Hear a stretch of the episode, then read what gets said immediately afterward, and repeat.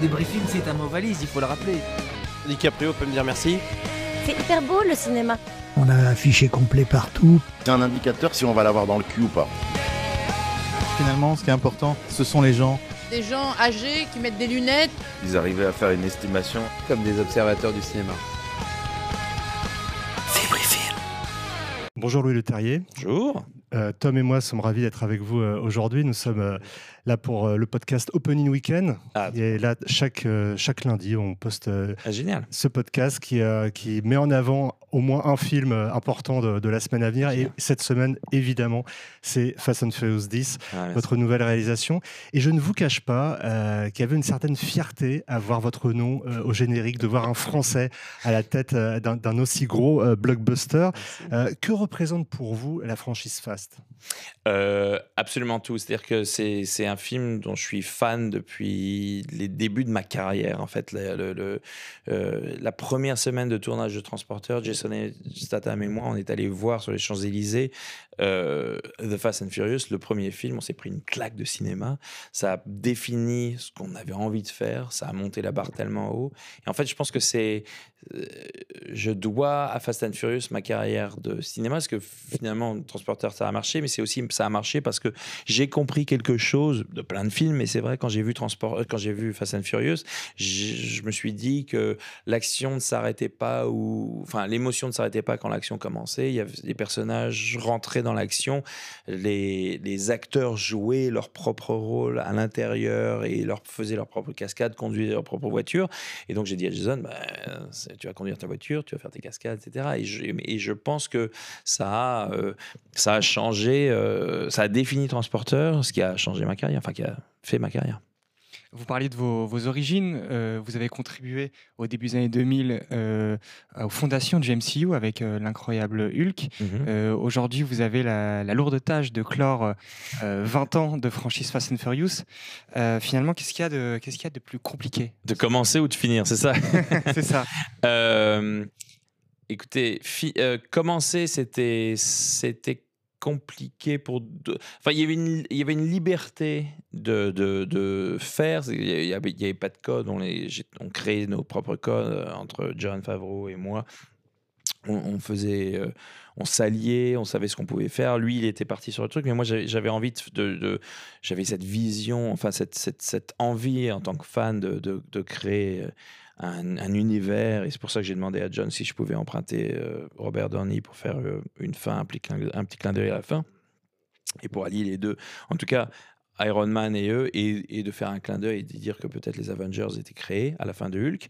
Donc c'était une idée qu'on avait eue qui était un peu folle et saugrenue à l'époque, puisque justement, Hulk était chez Universal, euh, euh, euh, enfin on connaît l'histoire, et, et Iron Man était chez Paramount, donc c'était impossible à l'époque, puis Spider-Man chez, et maintenant c'est tout uni, donc c'est une chose. Maintenant, Face, c'est une autre, c'est un, c'est une autre idée, parce que c'est, c'est 25 ans, un quart de siècle de, de, de cinéma euh, avec des personnages et des acteurs qui jouent les mêmes personnages, avec une évolution, avec deux générations, de peut-être même trois, deux générations de, de, spectateurs qui, qui, qui se retrouvent et de fans vraiment qui se retrouvent tous les deux ans euh, dans le monde entier, qui ont des espérances, des, des, des, volontés, euh, qui sont amoureux et, et- passionnés vraiment de cette, de, de, cette franchise.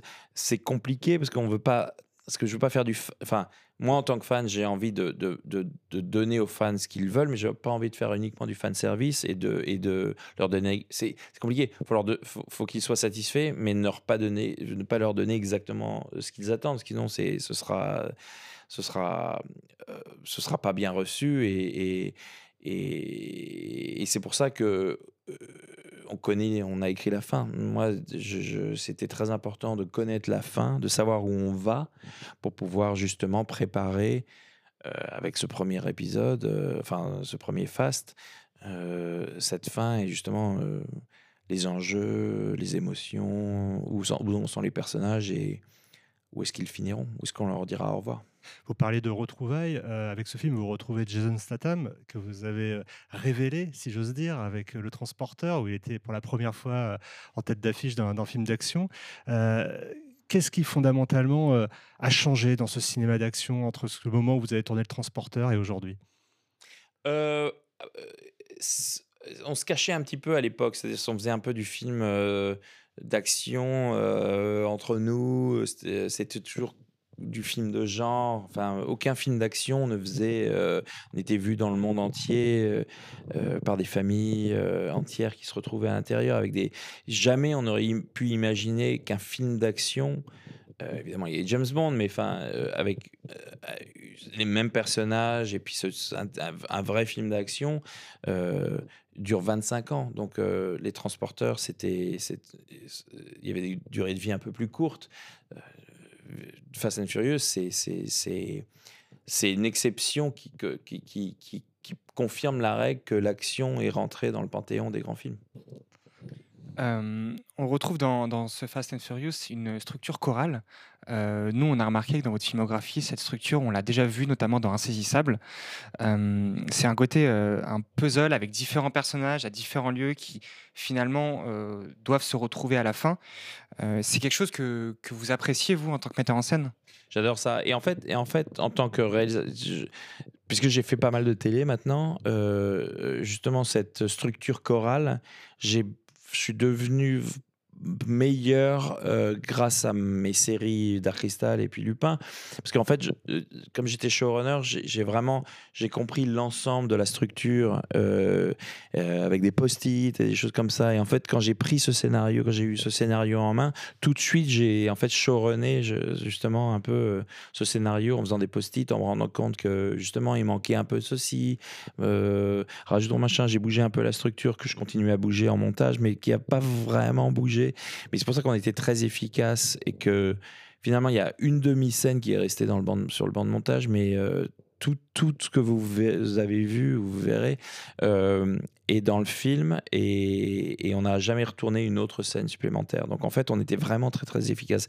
Moi, j'aime ça. J'aime, j'aime, j'aime justement le, les films chorales. C'est, en fait, c'est des ou les projets euh, parce que c'est, c'est en fait, euh, c'est un peu la vie. On est comme ça. On, on, jamais, moi je suis jamais focalisé, enfin je suis focalisé sur une personne, mais, mais aussi sur mes enfants, des cousins, mes amis, mes rapports, euh, les gens que je rencontre, mes rapports professionnels avec d'autres gens.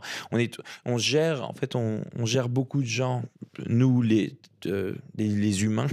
On a plusieurs, on a tellement de gens dans notre vie, et en fait, il y a, une espèce de, on a tous grand depuis la nuit des temps les gens les- l'humain se vit en village et c'est pour une raison quand on, on aime justement vivre ensemble et, évoluer ensemble. On se comprend mieux quand on voit l'évolution d'autres gens. Donc euh, je pense que que Cypher, euh, Charlize Theron se comprend mieux car elle se- elle s'oppose à Dom Toretto. Elle comprend, elle comprend son humanité grâce à Dom Toretto. Et de même, justement, avec ce ce nouveau personnage de Dante Reyes, que, créé, créé par euh, Jason Momoa, qui, qui, qui, qui, s'est créé en fonction de Dom Toretto, qui est l'anti-Dom Toretto. Voilà, c'est ça. Donc, euh, donc euh, finalement, euh, le public comprend mieux les personnages euh, en en voyant plus, en fait.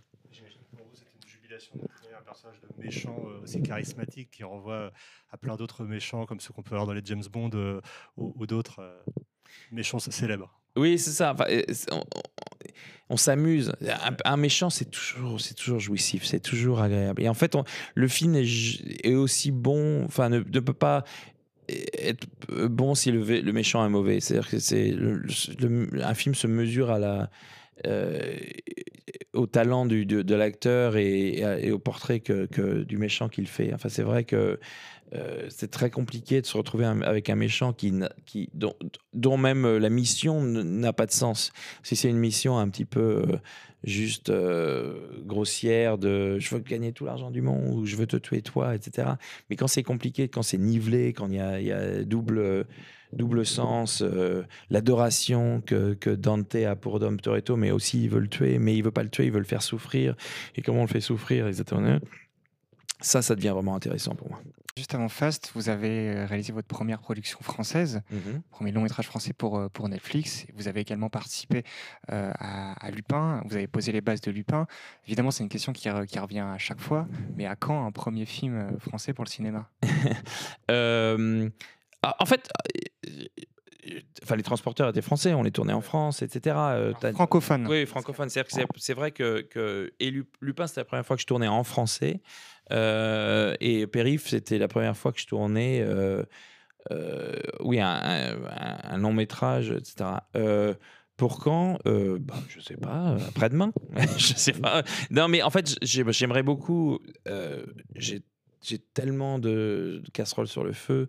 L'envie est là, en tout cas. Ah oui, complètement. Ah Non, non, mais moi, je- je- je- dès que je peux voir des films français, je me jette. euh, J'adore les films français. Surtout qu'il y, a- il y a une liberté dans le film français. euh, moi, j'admire des réalisateurs français. Enfin, j'admire, j'admire Audiard. Enfin, euh, de- depuis des acteurs, des réalisateurs contemporains. Que moi, un film, des films comme fait Audiard, comme fait euh, Gaspard Noé, comme fait, comme font. euh, euh, Dominique Moll, enfin vraiment j'ai des gens, c'est des gens que j'admire, que j'admire, euh, Clapiche, enfin, vraiment j'ai des, des, je suis, admiratif des, des, de- des cinéastes français, Euh, mais c'est vrai que euh, après c'est des questions d'emploi du temps et d'opportunités, etc. Puis surtout on me considère, en France on me considère pas tellement comme un réalisateur français. Je suis obligé de, taper aux portes en disant ouais ouais j'aimerais bien, mais non mais tu fais pas de film toi, tu fais pas de film français. C'est un peu pour ça que je suis parti parce que enfin je, je me suis exilé aux États-Unis même si je fais après trois films en France, c'est que en- on m'aurait jamais confié des films, ces films-là que j'ai envie de faire, euh,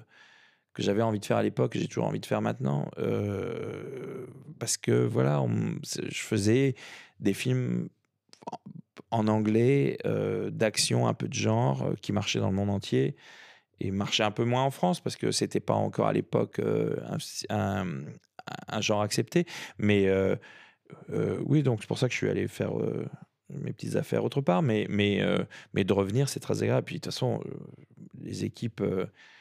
Moi, je suis, les équipes en France, c'est les meilleures équipes au monde, hein, c'est vraiment. Et pour terminer, justement, euh, pour revenir sur cette route euh, vers Hollywood, elle a souvent été semée d'embûches pour les réalisateurs français. Et vous, en fait, tel un Dominique Toretto, euh, vous semblez les contourner ou décider votre propre route. Euh, comment se maintient-on à la tête d'aussi grosses productions que, que Fast and Furious 10 Ah, j'ai tapé, tapé moins de personnes que Dom Toretto et je me suis battu un peu moins. Mais non, en fait, c'est c'est plutôt une, une, une, volonté de faire euh, à l'intérieur du système. Y a, même si je ne les ai pas fait en français, j'ai beaucoup travaillé en France. Il n'y a pas de différence entre la France et les États-Unis. C'est vraiment la même. Le, le- niveau est différent, euh, les budgets sont différents, les stars sont différentes, les budgets, les salaires sont différents.